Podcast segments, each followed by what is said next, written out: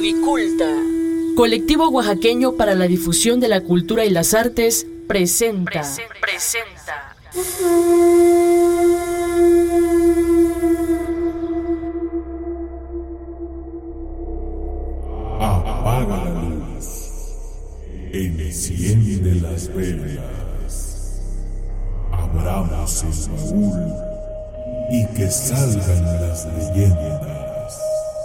Seferina pudo haber sido una persona como todas las demás, una egoteca común y corriente, pero guardaba en lo más profundo de sus entrañas un oscuro y tenebroso secreto. Un recuerdo que se había convertido en un lastre más pesado que el mismo cielo y que la desgarraba profundamente en alma, corazón y cuerpo. Basada en una historia real, de la serie El Baúl de las Leyendas, hoy presentamos el tormento de Seferina.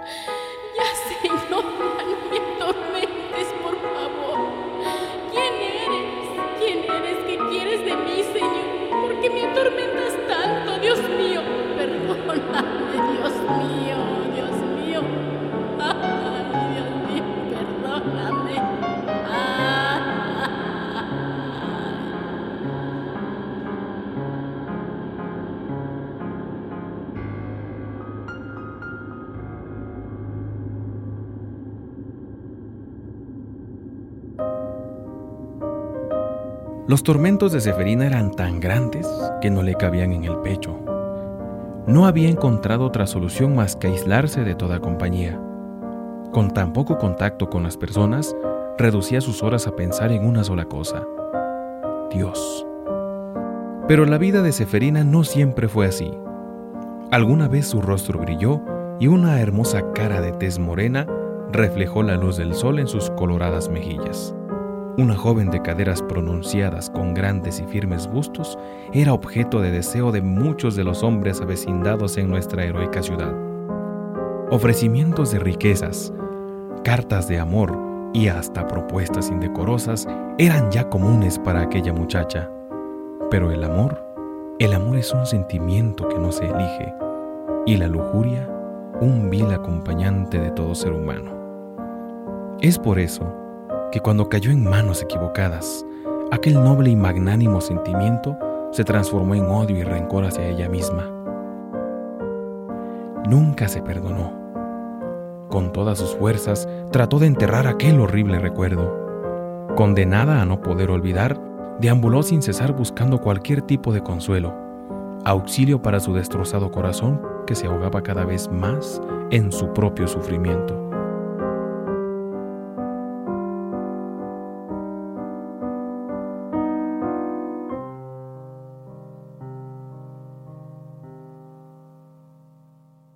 Fatigada y cansada de todos sus pesares, llegó un día a la iglesia en busca de absolución. Poco a poco se fue desgastando y haciendo vieja. Cubrió su cuerpo con un vestido negro que caía hasta sus tobillos y censuró su hermoso rostro con un velo para ocultar la vergüenza y la desdicha que le martirizaban. Caminaba por las calles como un fantasma, casi sin hablar con los demás habitantes del pueblo. Vivía sola y su alma en una pequeña casa que rentaba cerca del templo de Santa María de la Natividad. Sostenía sus pocos y pobres gastos vendiendo vinagre y, entre otras cosas, se dedicaba a llenar las alcancías de la Virgen de la Medallita Milagrosa, las cuales llevaba de casa en casa pidiendo algunos cuantos centavos, que entregaba íntegros al sacerdote de Jutla, el presbítero Simeón Tereso Frías. Su obsesión por las misas y los rezos era aterradora. Se postraba todas las mañanas, tardes y noches frente a la imagen de Jesucristo crucificado. Hincada, rezaba tanto tiempo que incluso parecía que sus oraciones durarían toda la vida. Algunos otros días lloraba. Lloraba amargamente gritos de angustia y dolor. Sus quejidos parecían venir desde lo más profundo del alma y no había persona que no se compadeciese al mirarla. Sin embargo, nunca nadie se acercó a preguntar la razón de tan profundo penar. Seferina ya no aguantaba su desgracia La pobre y desdichada mujer se enclaustraba cada vez más en la iglesia, se confesaba todos los días omitiendo un solo pecado, aquel que le habría marcado la vida, llevando su culpa hasta niveles extremos.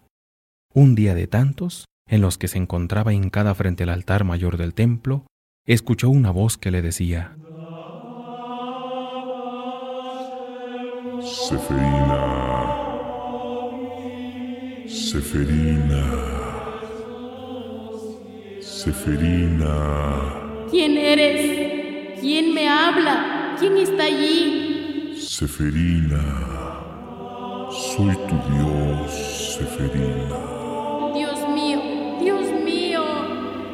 Quieres de mí? Te rezo todas las noches.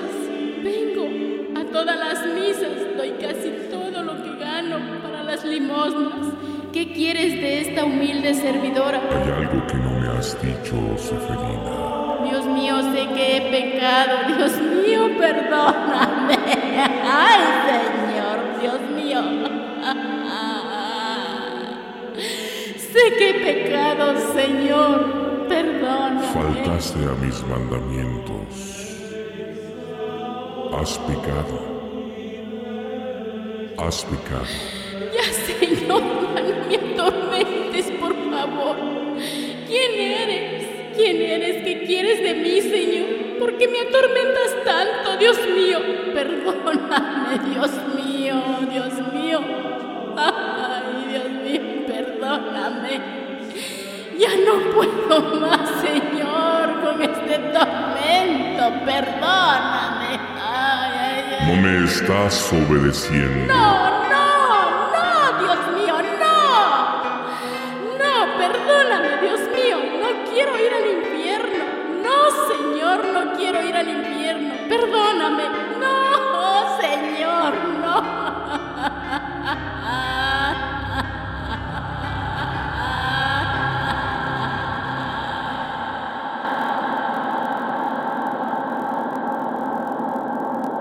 Con la iglesia totalmente vacía, la pobre mujer estaba pálida del susto, pero aquella voz que parecía estar dentro de su cabeza no cesaba. Seferina. Seferina.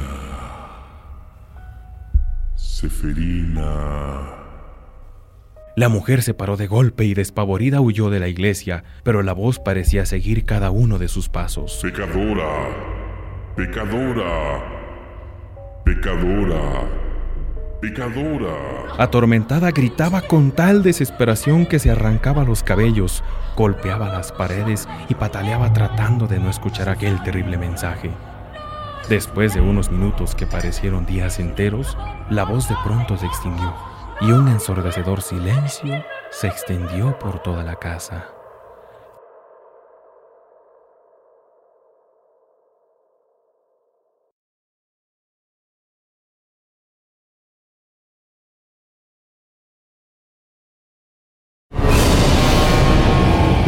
Aquel terrible episodio la conduciría a tomar otro tipo de medidas. El ir a la iglesia y rezar por su alma no serviría más. Dios le había hablado. Quería castigarle por ese oscuro secreto guardado celosamente durante tantos años. Desgastada, tirada en el suelo, envuelta en un ambiente de pánico, creyó por un instante que podría resolver su turbio dilema. Su única salvación sería hacerle una visita urgente al arzobispo en la ciudad de Oaxaca.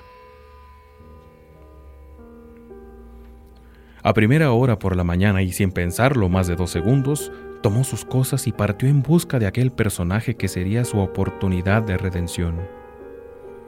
Un recorrido que se convertiría en una interminable odisea la condujo hasta la Catedral de Nuestra Señora de la Asunción en la capital del estado. Llegó corriendo alterada pidiendo ver al arzobispo. Al escuchar aquel escándalo, el arzobispo salió de inmediato y después de reprenderla por los tremendos alaridos, aceptó de mala gana dar confesión a la mujer. Seferina por fin estaba dispuesta a revelar aquel misterio que había custodiado con tremendo sigilo. Nunca antes se había atrevido siquiera a insinuar su pasado siniestro. Las rodillas le temblaban, le sudaban las manos y su corazón estaba a punto de estallar. De pronto, llegó aquella frase que nunca, nunca debió escuchar.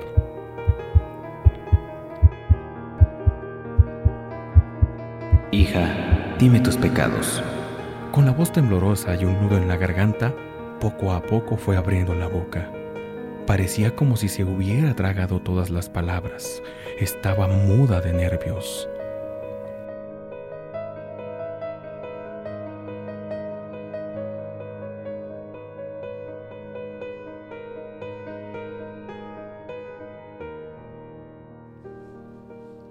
Padre, Padre, yo, yo te quiero confesar. Padre, tengo algo muy importante, muy importante que decirte, porque no quiero morir en pecado, Señor. Padre, cometí un pecado muy grande forniqué, a un miembro de la iglesia. Era un sacerdote joven, un sacerdote muy apuesto. Me sedujo y me dijo que Dios quería que nuestros cuerpos se unieran. Yo no quería, pero me tomó por la fuerza y me dijo, me dijo que era un, sacrificio ¿Qué tenía que hacer? Por favor. Perdóname porque no quiero, no, no quiero, no quiero morir en pecado. He confesado, Señor, ya he confesado ese pecado que me quemaba por dentro. ¿Pero qué estás diciendo, mujer? Ningún sacerdote pudo haber cometido semejante equivocación. Los sacerdotes son personas consagradas. Debería ser condenada eternamente.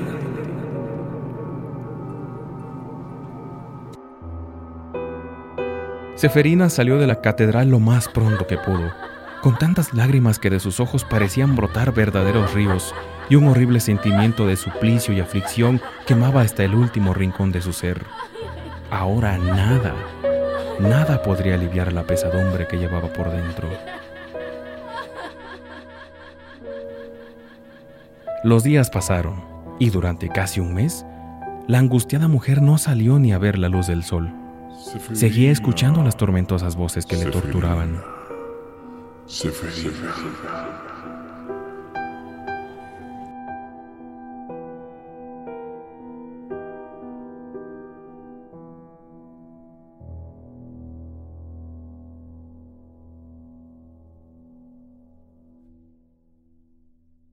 Fue un domingo del mes de marzo, día en que la iglesia de Santa María de la Natividad se encontraba abarrotada.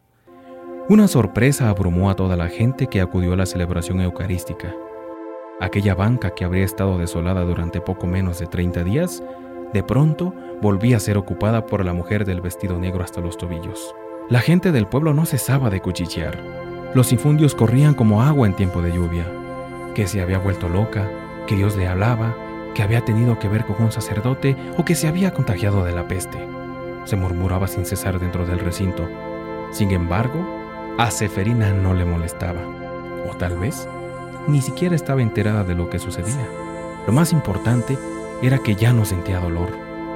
La angustia que había experimentado después de la visita al arzobispo fue reemplazada por una misteriosa sonrisa. Mientras tanto, en su cabeza poco a poco iba tejiendo el plan perfecto para borrar por siempre aquel pecado que le hostigaba y no la dejaba vivir en paz. Sin duda alguna esta vez todo sería diferente. Por fin se ganaría el perdón de Dios, en un acto que cambiaría su vida para siempre.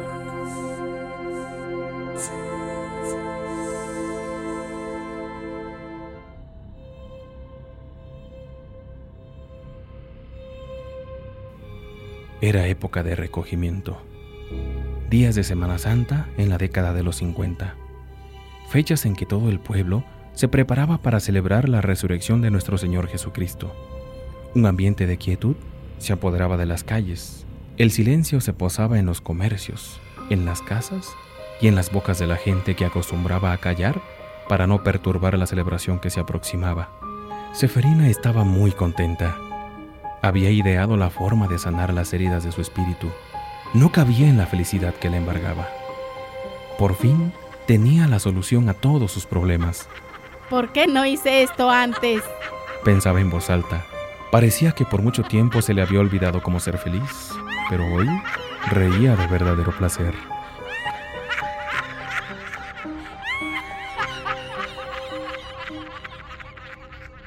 El sábado de gloria llegó.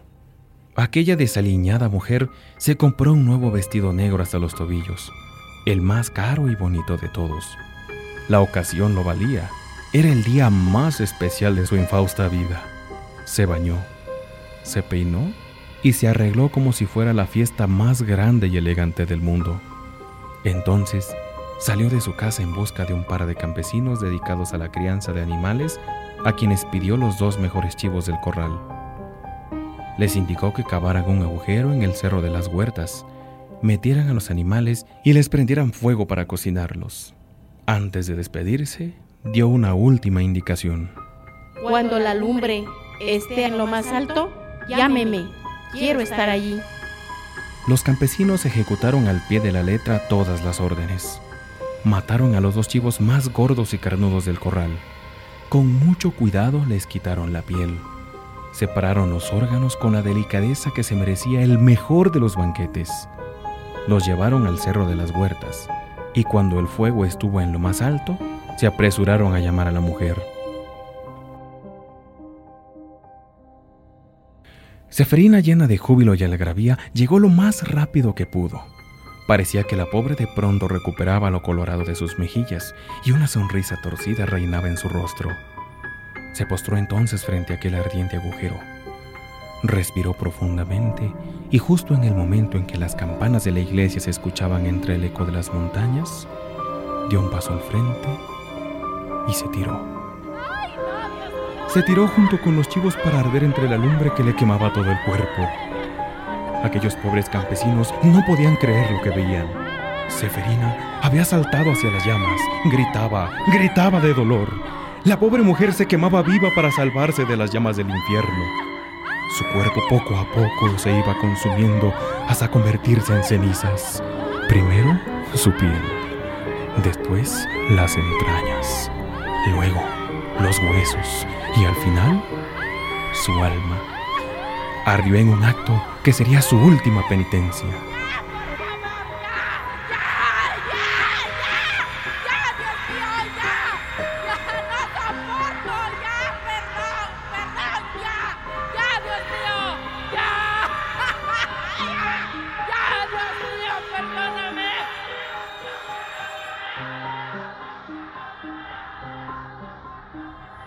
Horas más tarde, a los campesinos los llevaron presos, creyendo que habían sido ellos quienes empujaron a la mujer al fuego. Después de muchos interrogatorios, pudieron comprobar su inocencia. La gente de Hutle estaba consternada por el horrible acontecimiento. La historia de la pobre que por querer un pase directo a la salvación se echó al fuego un sábado de gloria se esparció como pólvora por todo el pueblo. En la iglesia, una banca estaría desolada y vacía por mucho mucho tiempo. Algunas personas cuentan que el arzobispo fue atormentado por el dolor y el remordimiento de sus actos. Y si se preguntan, ¿qué pasó con Severina o lo que quedó de ella? Pues la pobre nunca tuvo una santa misa. A su deformado cuerpo no le permitieron entrar al templo de Santa María de la Natividad por razones que hasta hoy se desconocen. Pero cuenta la leyenda que su alma aún ronda por el cerro de las huertas, buscando aquello que en vida jamás encontró, el perdón.